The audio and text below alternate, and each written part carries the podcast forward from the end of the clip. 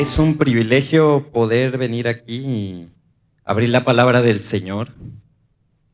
Es una realidad que cuando uno prepara los mensajes, el primero al que llega la palabra es a uno. Así que ya una vez que ha pasado por mi vida, le vamos a pedir al Espíritu Santo para que también pueda llegar a la de ustedes. Gracias te damos, Padre. Gracias porque sabemos que a través de tu palabra tú nos has dejado hermosas enseñanzas. Gracias porque hemos podido ver continuamente el libro de Hechos y cómo tú a través de este libro nos dejas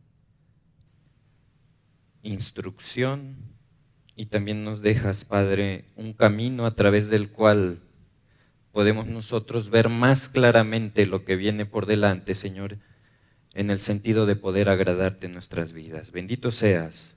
Te damos a ti la gloria, te agradecemos y que el Espíritu Santo guíe el día de hoy el compartir tu palabra. Te lo pedimos y te agradecemos en el nombre de Jesús. Amén. Bueno, como ustedes saben, hemos estado por ahí en el libro de Hechos.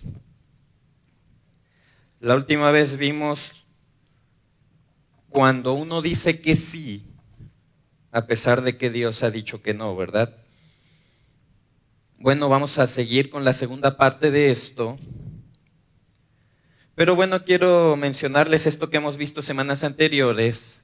Si recuerdan, primero vimos cómo Pablo se estaba despidiendo de la iglesia de Éfeso. Habíamos visto que había sido un miembro activo de esta iglesia y a final de cuentas, cuando él se despide y sabe que ya no verían más su rostro, la gente se entristece viendo a un miembro de la iglesia de Éfeso cómo iba pues a lo que ya se había dicho por medio del Espíritu Santo que sucedería con Pablo. Después, la semana pasada hablamos de estas decisiones personales de Pablo y cómo él viene y a pesar de que Dios en reiteradas ocasiones le estaba diciendo a través del Espíritu Santo, no vayas a Jerusalén, él decide ir. El día de hoy vamos a ver esas consecuencias que van a surgir a partir de no haber escuchado la instrucción del Espíritu Santo por medio del apóstol Pablo y cómo él nos deja también a través de esto, porque las equivocaciones también son unas enseñanzas para nosotros. Por ahí dice la palabra de Dios que lo que hicieron los patriarcas, lo que hicieron en el Antiguo Testamento, se ha dejado escrito para nuestra enseñanza también. Se decía específicamente para el pueblo de Israel cómo se había dejado un camino por el cual no se debía transitar, pero también podemos a través de grandes hombres de Dios, y esto es una enseñanza para nuestras vidas, ver cómo también parte del ser humano, parte de vivir con nuestra naturaleza pecaminosa, es llegar a ese punto donde podemos equivocarnos y sin embargo Dios se puede seguir llevando la gloria en ello. Así que vamos a entrar a nuestro pasaje, Hechos capítulo 21, versículo 17 y dice así la palabra. Cuando llegamos a Jerusalén, los hermanos nos recibieron con gozo y al día siguiente Pablo entró con nosotros a ver a Jacobo y se hallaban reunidos todos los ancianos a los cuales, después de haberles saludado, les contó una por una las cosas que Dios había hecho entre los gentiles por su ministerio. Cuando ellos lo oyeron, glorificaron a Dios y le dijeron, ya ves, hermano, cuántos millares de judíos hay, hay que han creído, y todos son celosos por la ley. Es muy importante tener el punto de partida con el cual estamos llegando a Jerusalén con el apóstol Pablo. ¿Por qué? Porque acuérdense que esto resulta de no haber hecho caso al Espíritu Santo. Entonces nosotros nos podríamos confundir fácilmente cuando vemos que llega Pablo y le reciben con gran gozo. Y fíjense cómo ejerciendo su voluntad Pablo y no la voluntad del Señor, entonces va a llegar e incluso esto podría ocasionar esa confusión de decir, miren cómo Dios está prosperando mi camino. Miren cómo Dios está poniendo hermanos que me están recibiendo de una manera correcta porque yo estoy buscando agradar al Señor. Y este pudo haber sido el pensamiento del apóstol Pablo. Y el hecho de haber sido recibido con gozo, esto no significa que estaba haciendo lo correcto.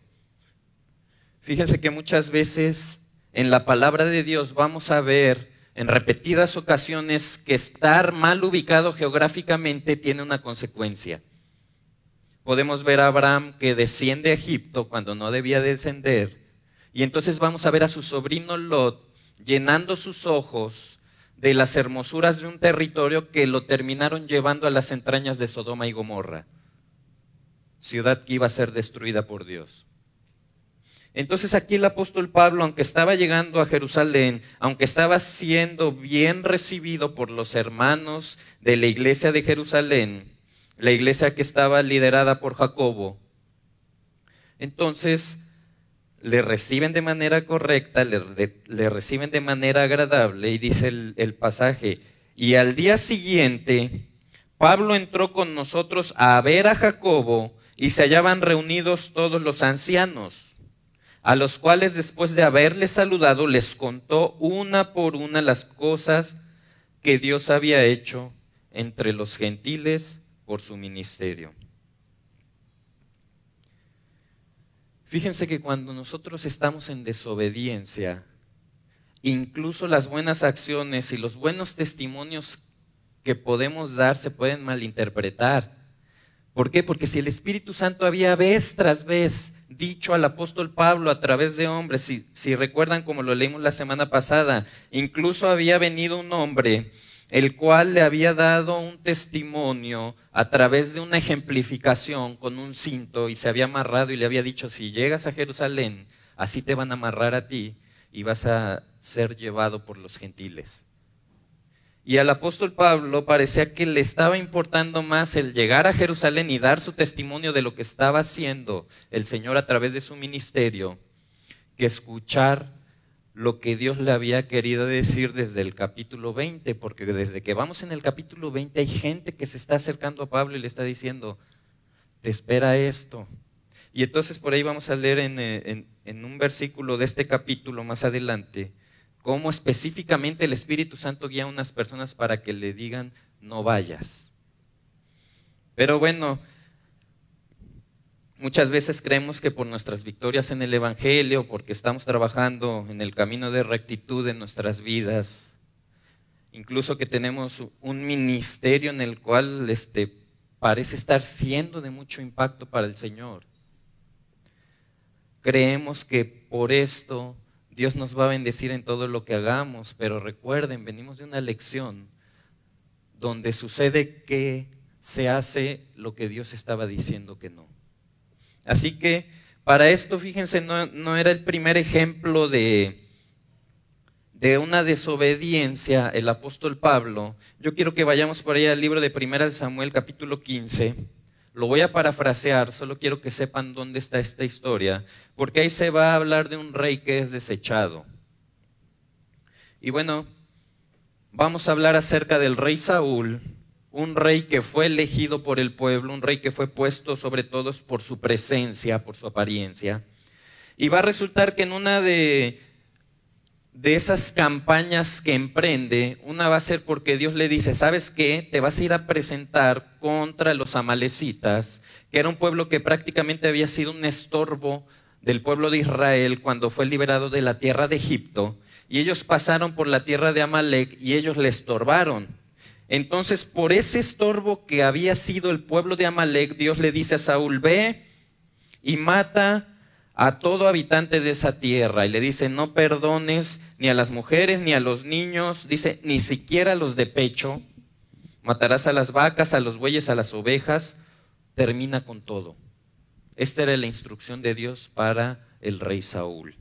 ¿Qué pasa? Bueno, el rey Saúl sube, derrota a Amalek pero le perdona la vida al rey Agag, el rey de, de Amalek, y conserva lo mejor de las ovejas y del ganado mayor, de los animales engordados, de los carneros y de todo lo bueno. Pero fíjense, aquí va a haber una confusión del rey Saúl, porque él va a pensar que estaba agradando a Dios guardando esto. Más adelante, cuando Dios le habla de noche a Samuel, le dice, ¿sabes qué? Saúl hizo exactamente lo que le dije que no hiciera.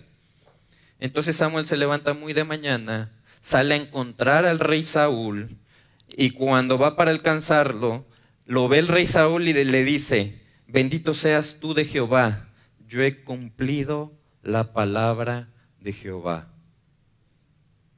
¿Sabes que una de las características de la obstinación es que aunque estás desobedeciendo, crees que estás haciendo las cosas bien? Y eso es un proceso mental que el hombre tiene. Y piensa que porque es algo que le podría agradar a Dios, entonces está bien hacerlo. Más adelante en la historia viene Samuel y le responde, bueno, si es así, si has este, cumplido la palabra de Jehová, ¿Qué es ese balido de ovejas que escucho? ¿Por qué estoy escuchando el bramido de las vacas? Y Saúl le responde y le dice, de Amalek los han traído para que el, porque el pueblo ha perdonado lo mejor de las ovejas y de las vacas para sacrificarlas a Jehová tu Dios, pero lo demás lo destruimos. Ahora tú piensas en la acción y dices, estaba mal que vinieran y hicieran sacrificios a Dios. Esta era la manera en la que el pueblo se acercaba a Dios. Sin embargo, independientemente de esto, Dios no les había pedido sacrificios en esta campaña. Dios les había pedido que ejecutaran un juicio sobre un pueblo. Entonces, en esa obstinación de este hombre, resulta que Samuel le dice, bueno, ¿y por qué no has oído la voz de Dios? Dios te dijo destruye, Dios no te dijo sacrifica. Y tú has guardado lo mejor. Y entonces Saúl le responde, bueno, pero yo he obedecido la voz de Dios y he oído la misión que me encargó. Y te traje a Agag, rey de Amalek, y el pueblo, echándole la culpa al pueblo, ¿verdad? Como, como en su tiempo lo hizo Eva con Adán con Eva, ¿verdad? le dice, el pueblo tomó animales para sacrificarlos a Dios. Y entonces llegamos a un pasaje muy conocido del Antiguo Testamento, Primera de Samuel 15, 22 y 23. Y Samuel dijo, ¿se complace Jehová tanto en los holocaustos y víctimas como en que se obedezca a las palabras de Jehová? Ciertamente el obedecer es mejor que los sacrificios y el prestar atención que la grosura de los carneros. Porque como pecado de adivinación es la rebelión y como ídolos e idolatría la obstinación. Por cuanto tú desechaste la palabra de Jehová, Él también te ha desechado para que no seas rey. Ahora quiero que entiendas que yo no quiero descalificar con este pasaje todo lo que era el ministerio del apóstol Pablo. ¿Por qué? Porque verdaderamente él estaba haciendo la obra de Dios en su ministerio. Pero tenemos que entender que el único que no se equivoca es Dios. Sabemos que el apóstol Pablo, pues lo tenemos en una parte muy importante de la palabra de Dios porque fue un gran hombre de Dios. Sin embargo, sigue pegado el término hombre al apóstol Pablo. Y sabes que él se podía equivocar porque es un hombre. ¿Ok?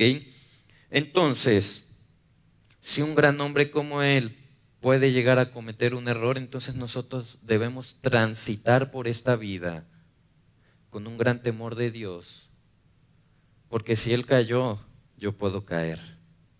Y esta es la enseñanza que nos vamos a llevar el día de hoy.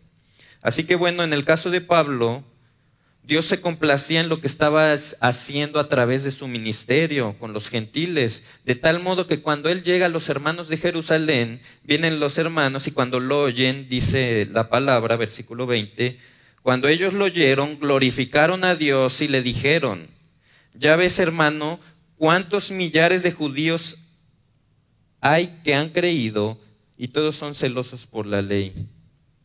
Sin embargo, regresamos a la base regresamos a la premisa con la que se está entrando a Jerusalén. Pablo hizo lo que Dios le estaba diciendo que no hiciera. ¿Ok? Ahora, Dios nos muestra su carácter a través de la palabra. Y tú puedes encontrar el carácter de Dios en el Antiguo Testamento y no puedes esperar a que Dios sea diferente cuando llegamos a esta historia del apóstol Pablo que cuando se dijo lo que pasó con el, rey Saúl. Dios sigue siendo el mismo, su carácter se revela a través de toda la palabra. Y entonces Samuel dice, es mejor la obediencia que los sacrificios, y ese es el carácter de Dios. Dios sigue pensando lo mismo. En el momento en el que el apóstol Pablo decide bajar a Jerusalén. Pablo contaba su testimonio, por lo que debemos entender ahora que para el apóstol Pablo estaba siendo más importante ir a contarle su testimonio a la iglesia de Jerusalén que atender a los detalles que Dios le estaba diciendo a lo largo del camino. Y esto tiene que ser una enseñanza para nuestras vidas porque muchas veces nos sucede que en el servicio al Señor estamos atendiendo mucho más a de qué manera sirvo, de qué manera me pongo delante de la iglesia y vengo y ejerzo un ministerio, de qué manera yo estoy siendo utilizado por Dios y le pongo más importancia a esos detalles que lo que Dios me quiere decir en mi vida personal. Y sabes que esto no debe ser así. Debes tener lo que el apóstol Pablo no tuvo. Y tú dices, bueno, si el apóstol Pablo no lo tuvo, pues qué, hay, qué esperanza hay de mí, ¿verdad? Bueno, esto se ha dejado en la palabra para que sea para nuestra enseñanza. ¿Ok?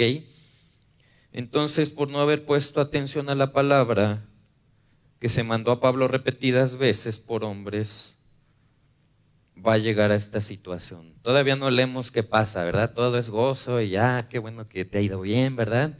Bienvenido seas.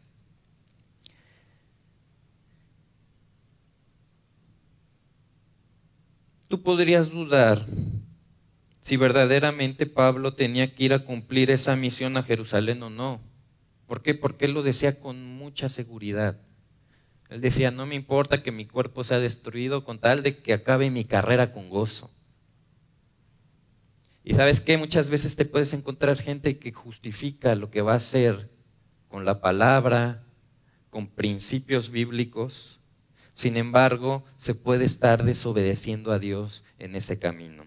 Fíjense, si tú dudas si estaba bien o no lo que estaba haciendo Pablo al descender a Jerusalén, vamos a leer ahí en Hechos 21:4 y fíjate lo que dice. Y hallados los discípulos, nos quedamos allí siete días. Y ellos decían a Pablo por el Espíritu que no subiese a Jerusalén. ¿Por quién estaban diciendo estos hombres a Pablo que no subiese a Jerusalén? Por el Espíritu. Y el Espíritu viene con una E mayúscula. Es decir, por el Espíritu Santo. El Espíritu Santo era el que estaba dando instrucción a Pablo a través de estos hombres. Sin embargo, el apóstol Pablo, fíjense lo que había dicho en el capítulo 20, 23 y 24. Y esto es un estandarte incluso para la vida de muchos creyentes que salen a las misiones. Pero fíjense lo que estaba diciendo. Salvo por el Espíritu Santo, por todas las ciudades me da testimonio diciendo que me esperan prisiones y tribulaciones. Estaba totalmente consciente de lo que el Espíritu Santo le quería decir. Pero de ninguna cosa hago caso ni estimo preciosa mi vida para mí mismo, con tal que acabe mi carrera con gozo y el ministerio que recibí del Señor Jesús para dar testimonio del Evangelio de la gracia de Dios. Y sabes que este pasaje metido en el contexto que llevamos hasta este punto está diciendo, salvo que el Espíritu Santo por todas las ciudades me da testimonio, pero no me importa, no hago caso no hago caso del testimonio que me está dando el Espíritu Santo para que yo vaya allá, porque no estimo preciosa mi vida para mí mismo, quiero acabar mi carrera con gozo y es muy importante el ministerio que recibí del Señor Jesús para dar testimonio del Evangelio de la gracia de Dios.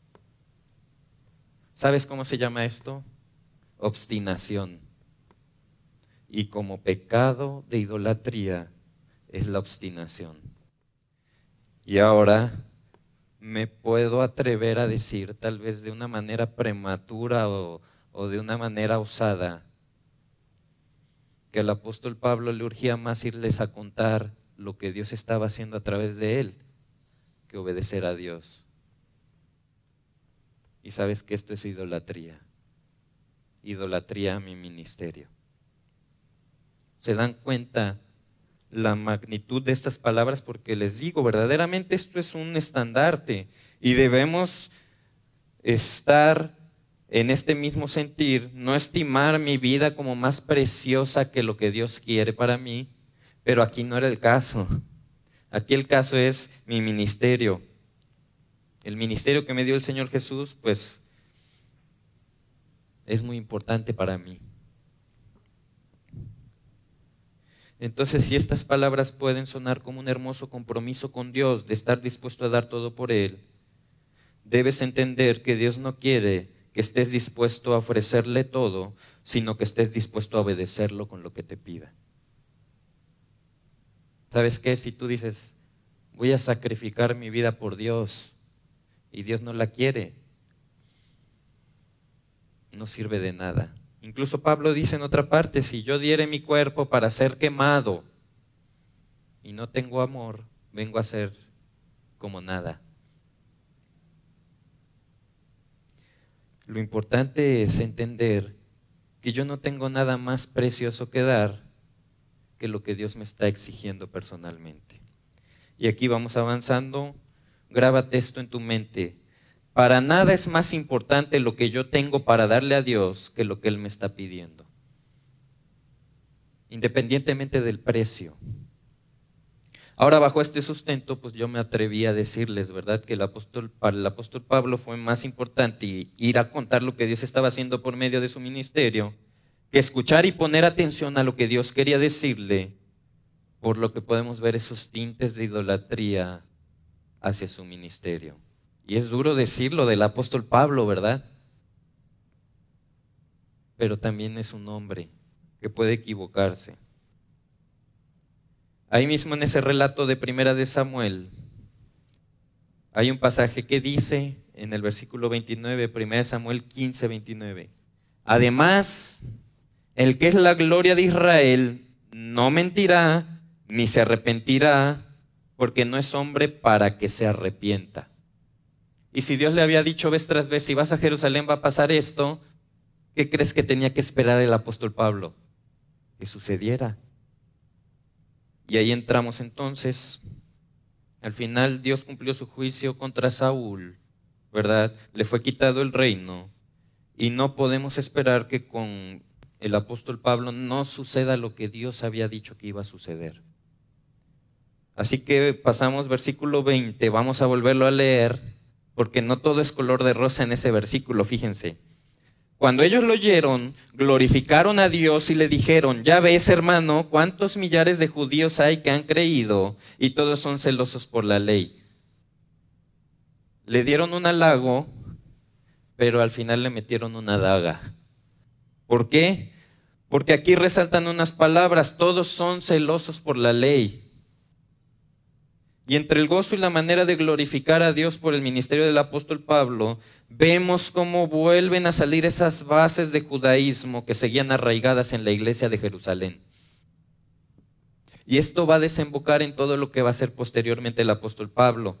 No sé si recuerdan, me tocó a mí, me acuerdo claramente, en el capítulo 15 de Hechos, yo prediqué esa vez aquí al frente y habíamos hablado acerca de un concilio que se había dado donde había una disputa. ¿Por qué? Porque dentro de la iglesia de Jerusalén había fariseos que habían creído en Cristo, pero estos fariseos seguían pidiéndole a los que creían en Cristo que efectuaran lo que decía la ley de, los, de Moisés a pesar de que eran gentiles. Y esos gentiles que creían, ellos buscaban que se circuncidaran, buscaban que cumplieran con ciertos ritos pedidos específicamente al pueblo de Israel, y ahora querían que los gentiles, con quien no se hizo ningún pacto en la antigüedad, hicieran exactamente lo mismo. Ahora, con esta frase se hace notar nuevamente que seguía la presión de los judaizantes dentro de la iglesia de Jerusalén. Y fíjense que viene más adelante. Pero se les ha informado en cuanto a ti. Sí, ya le dijeron, bueno, muy bonito, mucha gente ha creído, y todos son celosos por la ley. Pero se les ha informado en cuanto a ti que enseñas a todos los judíos que están entre los gentiles a apostatar de Moisés, diciéndoles que no se circunciden, que no circunciden a sus hijos, ni observen las costumbres. ¿Qué hay pues? La multitud se reunirá de cierto, porque oirán que has venido. Le estaban diciendo, Pablo, está muy bonito lo que has hecho, pero aquí hay gente fiel a la ley que ha escuchado que tú le dices ahora a los judíos no se circunciden, no cumplan con la ley. Esto era una exageración. Pablo no mandaba a los judíos que no se circuncidaran porque él tenía claramente que esto era un pacto perpetuo. Cuando Dios por ahí en Génesis capítulo 17 le dice a Abraham, sabes que este, a todo nacido en tu casa lo vas a circuncidar, al comprado por dinero lo vas a circuncidar, y estará mi pacto en vuestra carne por pacto perpetuo. Eso es algo que los judíos tenían que seguir haciendo. ¿Por qué? Porque era algo que Dios les había pedido, no para salvación, pero sí era algo que Dios les había pedido que hicieran como su parte étnica, como un pueblo que Dios había elegido. Y no había ningún problema en que vinieran los judíos y se circuncidaran, ¿verdad? Y esto lo tenía claro el apóstol Pablo. Sin embargo, exageraban esas acciones de Pablo, tal como lo hicieron con el Señor Jesús, acusándolo de sedición, acusándolo de que él quería alborotar al pueblo para rebelarse contra Roma, y entonces iniciaron una cacería basada en esta mentira, como lo hicieron con Jesús. A Jesús no lo agarraron porque haya hecho algo mal, sino porque exageraron lo que decía el Señor Jesús para entonces poder tener una ocasión contra él. Cristo mismo dijo ahí en Mateo 10, 24 que los discípulos no serían más que el maestro. Y entonces iba a ser natural que con mentiras también buscaran a los discípulos de Jesús, siendo Pablo el último al que el Señor Jesús se le presentó y le dio un ministerio, un discípulo directamente de él.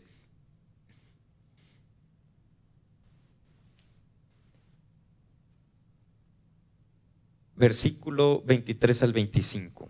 Haz pues esto que te decimos. Hay entre nosotros cuatro hombres que tienen obligación de cumplir voto. Tómalos contigo, purifícate con ellos y paga sus gastos para que se rasuren la cabeza y todos comprenderán que no hay nada de lo que se les informó acerca de ti, sino que tú también andas ordenadamente guardando la ley. Pero en cuanto a los gentiles que han creído, nosotros les hemos escrito determinando que no guarden nada de esto, solamente que se abstengan de lo sacrificado a los ídolos, de sangre, de ahogado y de fornicación. Esto que le estaban pidiendo a Pablo tenía al menos cinco errores en el pensamiento del apóstol y todo lo que había predicado en su vida. ¿Por qué? Porque en primer lugar se le estaba dando una instrucción sin previa consulta a la palabra. O sea, le estaban diciendo, ¿sabes qué? Haz esto que te decimos.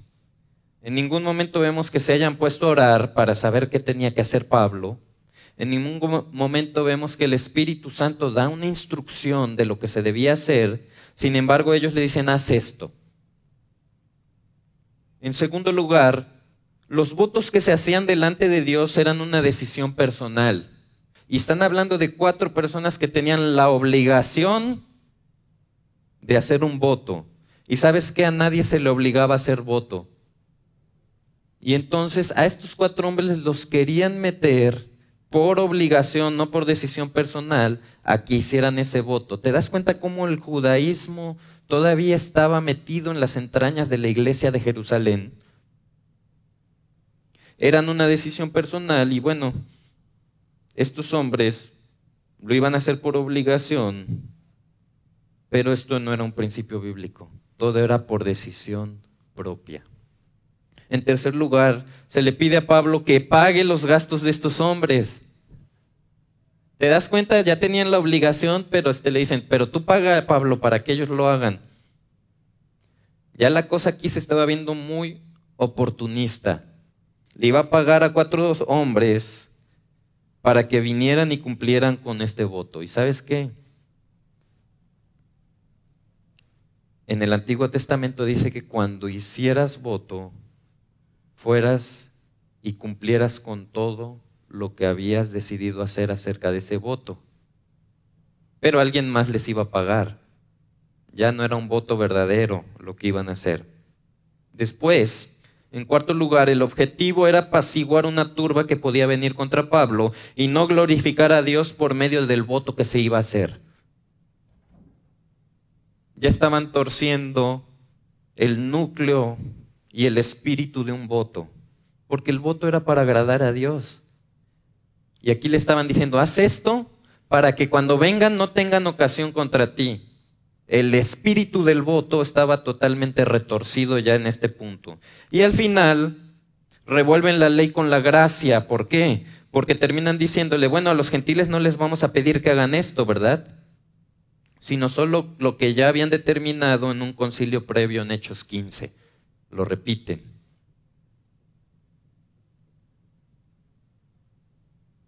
Fíjense, aquí viene la parte triste.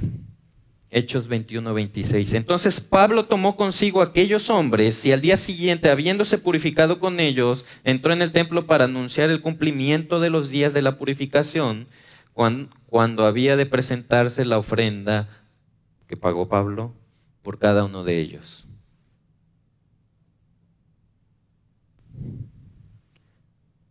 Al apóstol Pablo en este momento le había entrado la convicción de lo que el Espíritu Santo le había venido diciendo en todo el camino.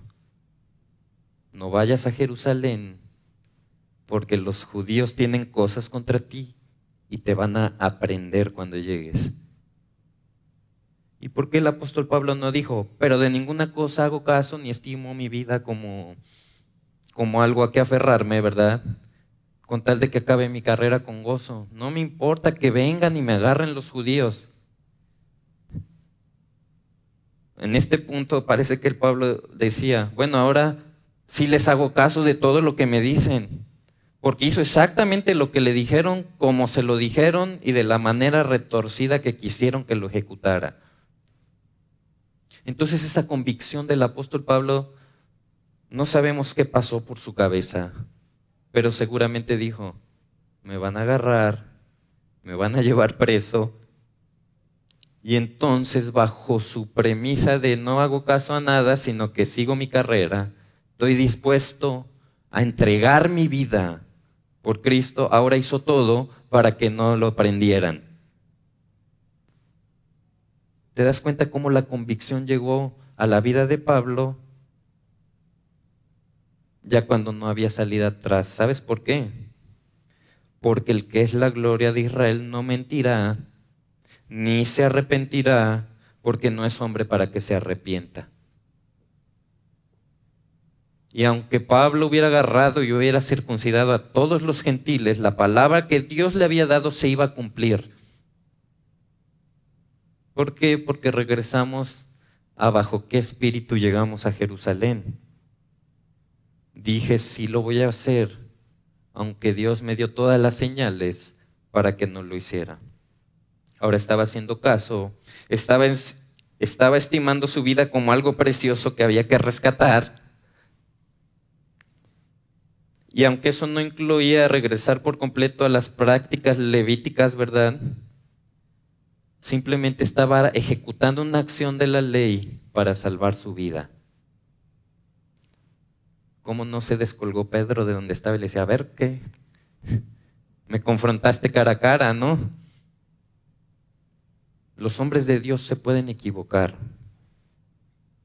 Y al final de toda esta historia vamos a ver que Dios sigue siendo glorificado a pesar de los errores. Pero quiero que entiendas y te hagas estas preguntas. ¿Qué te hace pensar que Dios no va a cumplir lo que ha dicho? ¿Por qué crees que el pecado que se comete no va a tener las consecuencias que Dios ya dijo que tendría? La paga del pecado es muerte. ¿Sabes que Dios al que ama disciplina? Dice Hebreos capítulo 12, 6. Y si caíste en el error que dijo que Dios no, que dijo Dios que no cometieras, entonces vas a obtener la disciplina resultante de ello. Ahora, ¿por qué piensas que Dios te debe librar de las consecuencias de una infidelidad con tu marido o una infidelidad con tu esposa? ¿Por qué crees que Dios te debe librar de eso si vas y confiesas? Ah, bueno, Dios te perdona, dice la palabra, pero la consecuencia del pecado va a venir como tal.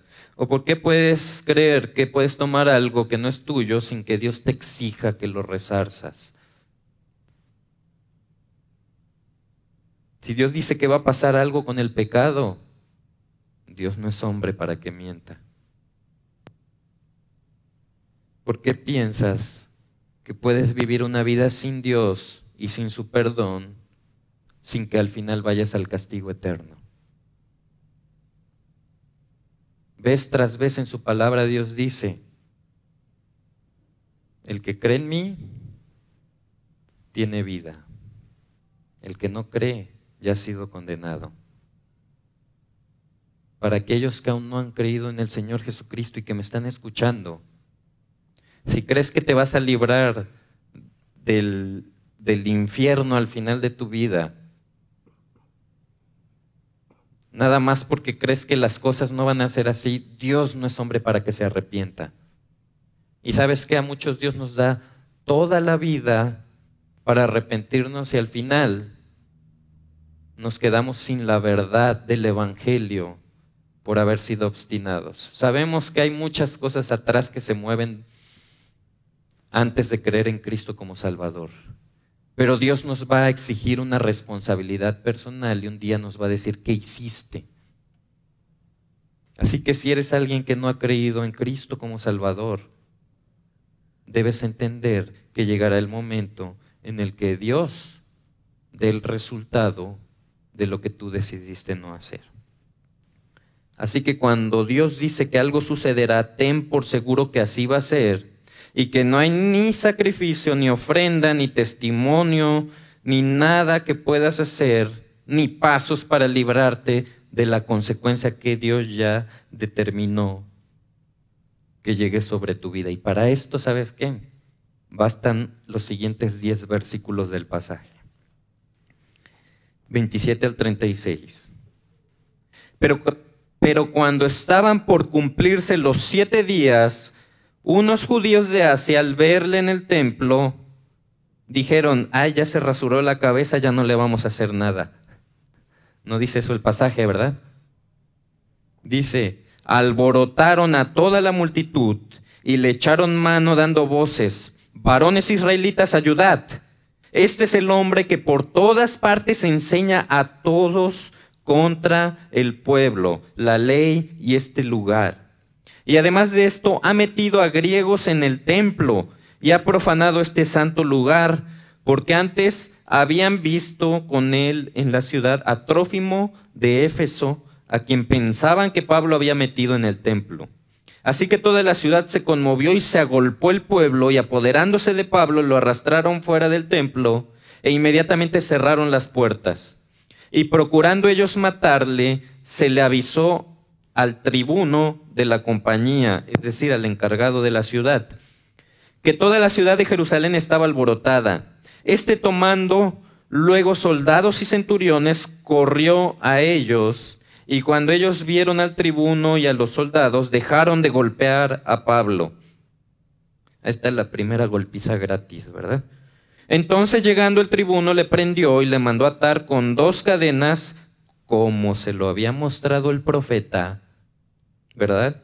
Y preguntó quién era y qué había hecho. Pero entre la multitud unos gritaban una cosa y otros otra. Y como no podían entender nada de cierto a causa del alboroto, le mandó a llevar a la fortaleza. Al llegar a las gradas aconteció que era llevado en peso por los soldados, es decir, lo llevaban colgando, a causa de la violencia de la multitud, porque la muchedumbre del pueblo venía detrás gritando, muera.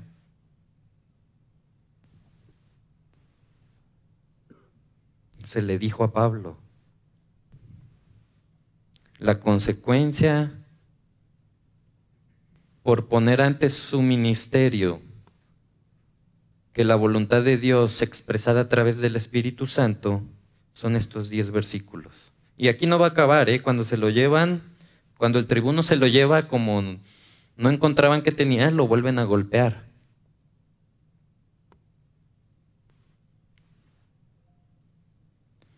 En las siguientes lecciones vamos a ver qué es lo que hizo Pablo. Y Pablo viene y pide la palabra. ¿Y sabes para qué le da tiempo?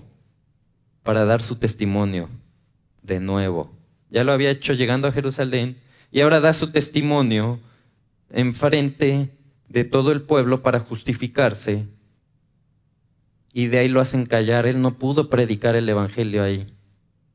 Y al final Dios le va a decir, en su gracia y en su misericordia, ten paz, Pablo, porque yo te voy a llevar a Roma y ahí vas a hablar el Evangelio. Pero ¿sabes cuántos creyentes surgieron de esta visita de Pablo a Jerusalén? Cero. ¿Sabes qué? De donde estaba Pablo a Roma era un camino más corto que bajar a Jerusalén y después ir a Roma. Y esto debe ser una enseñanza para tu vida, porque en el momento en el que tú estás situado en el lugar donde Dios no quiere, Dios a final de cuentas te va a llevar al lugar donde tú quieres, donde Él quiere que ejerzas el ministerio que ha puesto para ti, pero te puedes ahorrar muchas golpizas si eres sensible a lo que Dios quiere de tu vida, de tu ministerio, y si tienes los oídos abiertos, cuando Dios te quiera hablar, entonces tendrás una dirección sabia de parte de la palabra, de parte de tus hermanos, y podrás decir que no cuando Dios dice que no, y podrás decir que sí cuando Dios dice que sí. ¿Sabes que siempre que Abraham se fue a un lugar donde Dios no quería. Vino Dios y lo regresó del lugar de donde partió y ahí restauran su relación y entonces sale en dirección hacia donde Dios quería. Y así tiene que ser en nuestras vidas. Si en este momento tú evalúas en tu vida y dices, ¿sabes qué? Yo en este punto me desvié y estás consciente de ello, mi invitación es regresa al lugar donde te desviaste ponte a cuentas, ve delante de Dios y entonces sale en dirección en la que Dios quiere que vayas. Vamos a orar. Gracias te damos, Padre, porque a través del apóstol Pablo tú nos dejas un ejemplo muy grande. Somos hombres. Y podremos decir que no podemos caer en ciertas cosas, pero seguimos ligados a esta naturaleza pecaminosa, Padre, y seguimos luchando. Ayúdanos a alimentar, Señor, la vida espiritual y dejarle de dar sustento a nuestra vida carnal, Padre, para que podamos tomar decisiones en las alturas de tu voluntad, Señor, y no en los valles de nuestra carnalidad, Padre.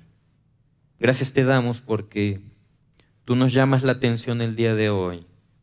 Y así como Hugo decía, Señor, que la palabra de Dios penetre hasta lo más profundo, Señor, y que pueda llegar a nuestros corazones para que la pongamos por práctica, Señor. Si alguno de los que estamos aquí, Señor, si hay entre nosotros alguien que no ha creído en ti como Salvador, tú dale una convicción, Señor. Que pueda ir a su casa, no lo dejes tranquilo, Señor porque lo que tú dices se va a cumplir. Así que Padre, ayúdanos a ser sensibles a cuando el Espíritu Santo nos está hablando en nuestras vidas, Ayúdanos a ser obedientes. Ayúdanos a no dimensionar como más grande lo que hacemos para ti que tu voluntad misma.